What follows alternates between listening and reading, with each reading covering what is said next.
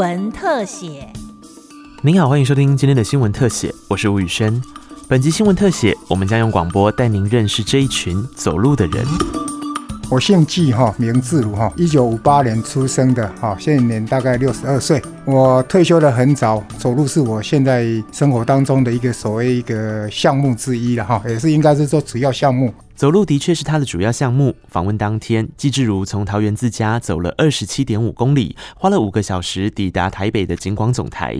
只见他轻巧装备，但内容物齐全，简单的更换衣物，防水袋内装着必要证件、充电线、计划本，还有随身的一瓶水。就这样，不到两公斤的行李，是季志如走遍台湾角落的所有家当。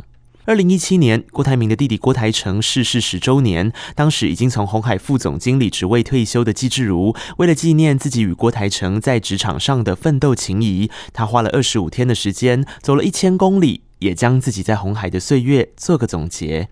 隔年，他开始为自己而走，从故乡云林县水林乡出发，展开台澎金马三百六十八个乡镇市区的徒步挑战。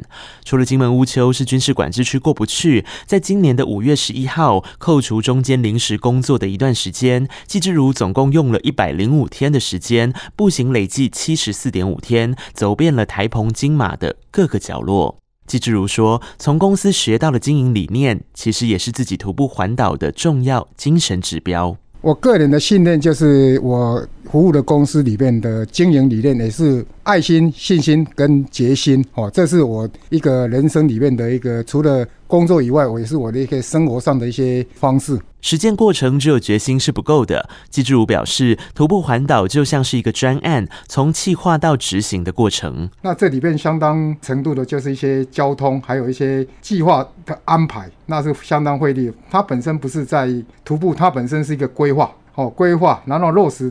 只见会计专业的季志如拿出了随身携带、密密麻麻手写字的计划本，从地点、距离到天数，通通做成表格。这个表里面，第一个就是县市名称，再来就是它有几个行政区，再来呢，我要估计要走几公里，估计要走几天，再来呢，实际公里数跟实际天数是那个行政区走完的时候，我才把账算进去，然后再把它填进去。当然啦，计划偶尔会赶不上变化。季志如说，特别是离岛，由于航班的变化大，常常需要灵机应变更改行程。印象最深刻的是自己只用了半个小时走澎湖万安。万安只有三十分钟，我要往万安乡公所来回走的话，我用跑步的，我必须要用跑步来回才能完整。不然的话，如果你没有搭上船，明天吧，还要你还要在那边过一个。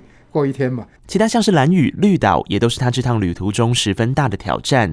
然而走过这一遭，问他脑袋里想些什么，他说想想自己的过去，也想想家人，然后当然要记得看路。为什么？因为你在做徒步环岛的话，你是一个人在马路上，所以如果你有稍微闪神的话，你可能会在交通上来讲的话，会出现一些状况。你目的是为了健康，结果你发生危险的话，那得不偿失嘛。季志如的环岛行动，看在飞跃的羚羊季正眼中，让他直呼佩服。不过，季正又何尝不是身体力行的代表？除了过往体坛的光辉记录，二零一九年六月，他所创立的希望基金会，才刚带领着十九位的勇脚战士，历经两年半，走完一千一百一十一公里的路程。我们是是顺时钟环岛，本来我们是要以四年，我们预计要以四年的时间。要完成，结果我们以两年七个月，我们就完成了。那我我们有十九个人是全勤的。季正回忆，两千零二年自己获邀担任每日一万步的健走代言人时，很多人还在质疑走路到底算不算运动。直到现在，根据体育署统计的运动现况调查，有超过一半以上从事运动的人，他们的运动项目是散步、走路或健走。他很开心，大家终于重视走路这件事情，也提供民众两项指标作为参考。把走路当做运动的时候，第一个就说你一定要有点喘。再来就是你一定要有点流汗，只要这样的话呢，你就可以达到你以走路为获得健康的一个基本的条件。这就是什么？我为什么我那我那么佩服啊？那个自如啊，这是多么的不容易啊！季志如一个人走路环岛是跟自己的对话，那么两个年轻人步行环岛则是互相陪伴。二零一七年，还是大学毕业生的陈庭宽，因为家人生病，心情低落。他的高中好朋友黄红玲决定用步行环岛的邀约，陪他一起走出低潮。两人花了三十三天，身上背着八个字：徒步环岛，欢迎搭讪，还真的让他们感受到人的温暖。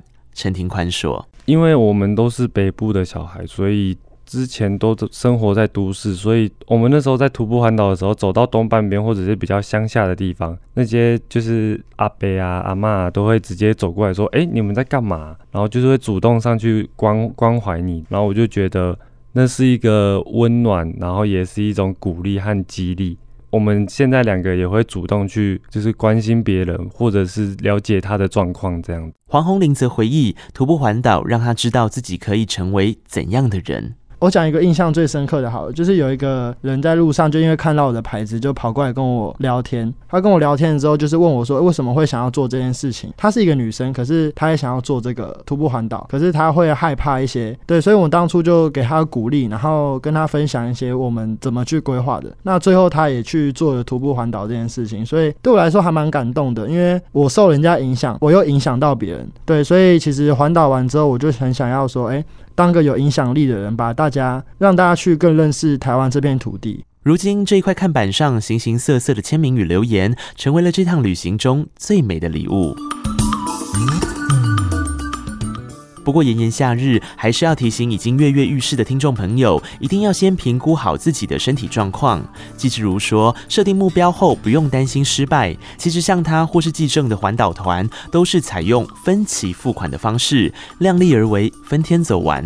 因为我们毕竟有年纪了，累了你就休息，好，那你觉得很很累很累，那你就休息一个礼拜，哦，再回来重新再走，从地方走。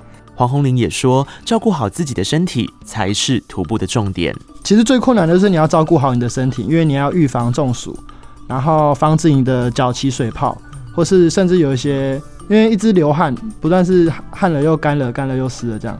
所以其实，在自己身体照顾，我觉得是最重要的一环。装备跟注意力也是很重要的。步行过程专心路况，补充水分，并预防热伤害。这一群走路的人用身体力行的经验告诉我们：透过健走拥有健康的身体，相信心灵也会跟着富足。以上新闻特写受金广新闻科记者吴宇轩、实习记者张舒涵采访直播。谢谢您的收听，我们再会。